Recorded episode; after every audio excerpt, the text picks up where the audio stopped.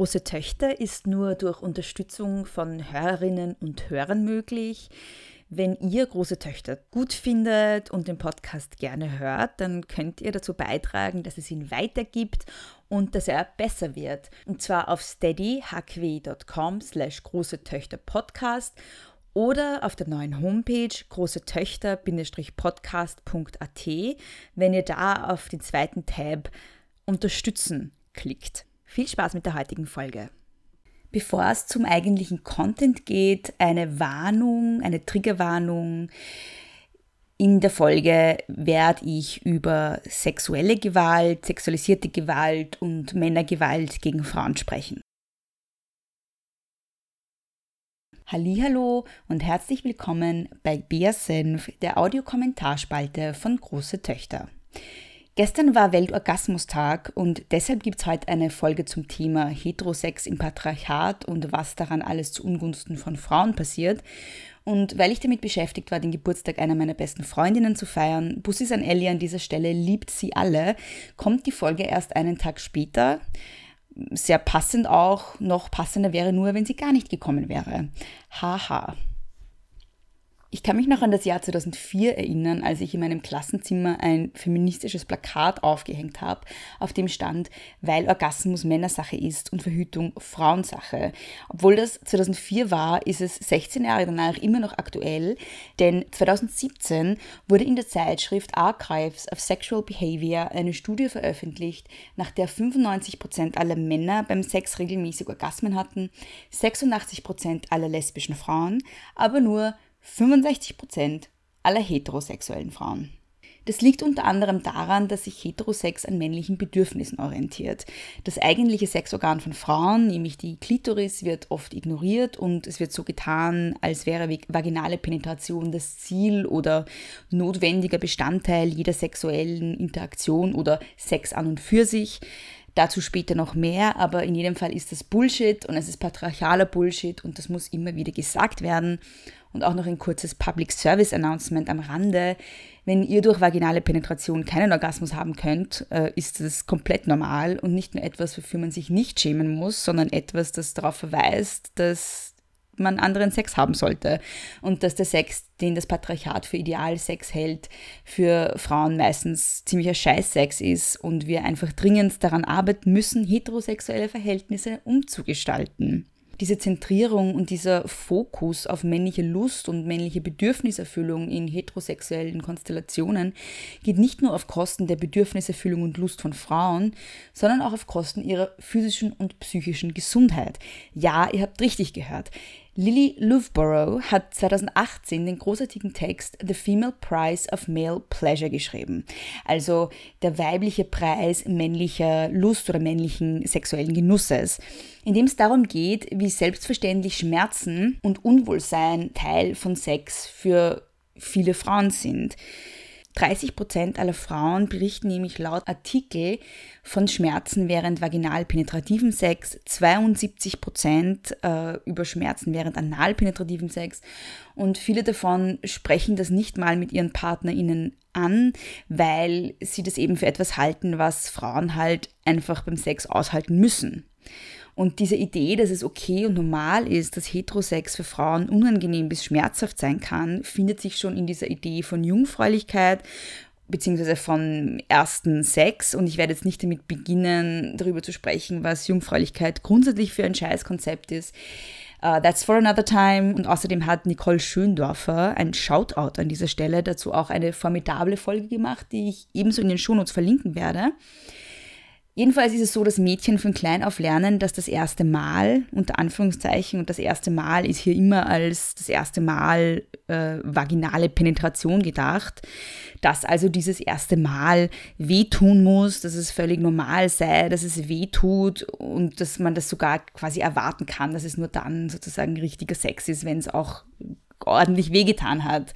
Das prägt natürlich, was Frauen und Männer von heterosexuellen Interaktionen erwarten oder was sie glauben erwarten zu dürfen.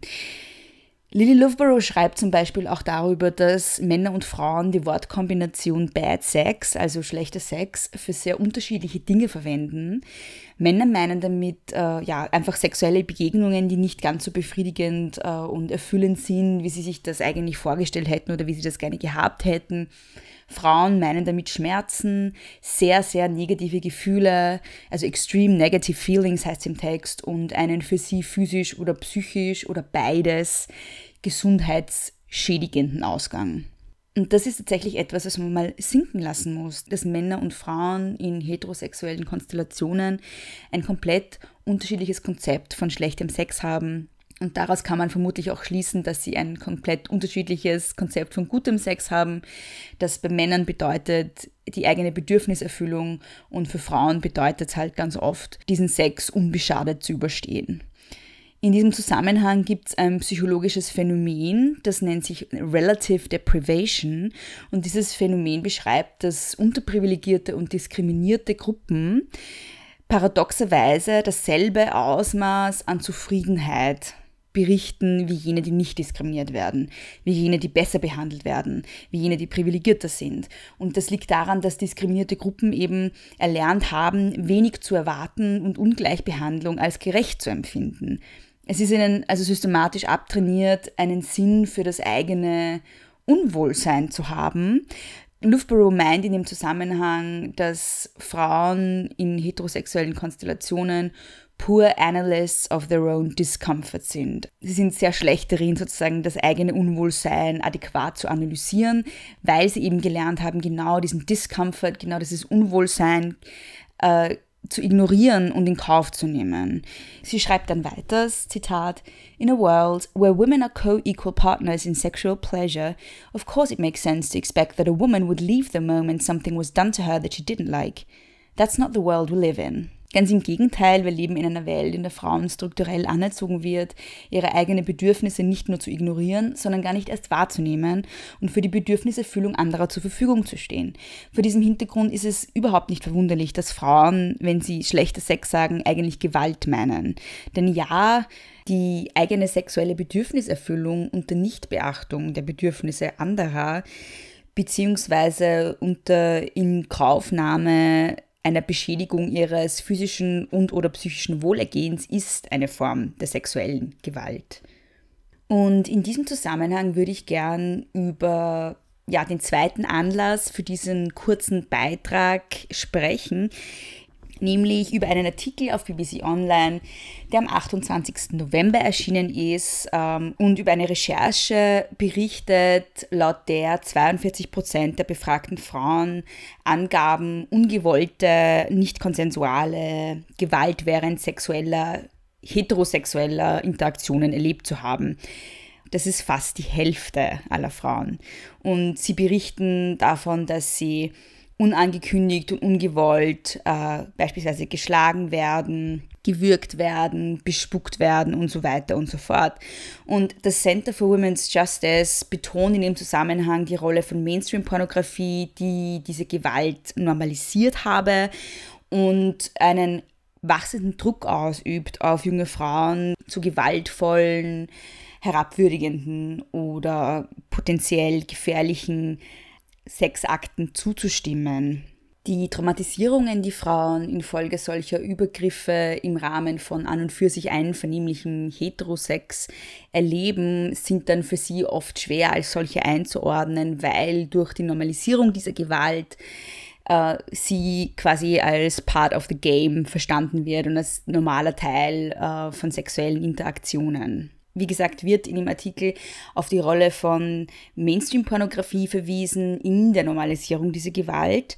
Auch in dem äh, Zusammenhang ist es mir wichtig zu sagen, dass nichts in einem Vakuum stattfindet. Äh, in einer Gesellschaft, die durchzogen ist von Misogynie, ist es nicht überraschend, dass viele kulturindustrielle Produktionen auch davon durchzogen sind. Und ja, Pornografie ist da ganz bestimmt keine Ausnahme, ganz im Gegenteil. Während es auch queer-feministische Pornografie gibt, die ganz anders funktioniert, ist allerdings viel an Mainstream-Pornografie für einen frauenverachtenden, heterosexistischen männlichen Blick produziert. Und das ist ein Riesenproblem. Und ja, auch der Sex, den wir praktizieren, findet nicht in einem Vakuum statt, äh, sondern in einer höchst geschlechterhierarchischen, frauenfeindlichen Gesellschaft. Und diese Geschlechterhierarchien und diese Frauenverachtung finden auch in dem Sex, den wir haben, Ausdruck. Und auch der darf deshalb und soll kritisch feministisch unter die Lupe genommen werden. Die Idee, dass jede Kritik an Sexualität sex-negativ sei, halte ich im Übrigen tatsächlich für toxischen Bullshit. Auch abgesehen von sexualisierten oder sexuellen Übergriffen und Gewalt während an und für sich einverständlichem Sex findet Heterosex im Patriarchat zu Ungunsten von Frauen statt. Er fokussiert auf männliche Bedürfniserfüllung, er nimmt Unwohlsein und Schmerzen von Frauen in Kauf und er schreibt diese Frauen als Bedürfniserfüllerinnen fest. Kurz gefasst, es braucht eine neue sexuelle Revolution und es braucht einen, die einen Namen verdient und nicht nur wie 68 entlang von männlichen Anspruchsfantasien an weibliche Körper passiert. Die nächste sexuelle Revolution muss eine feministische sein. Bis zum nächsten Mal.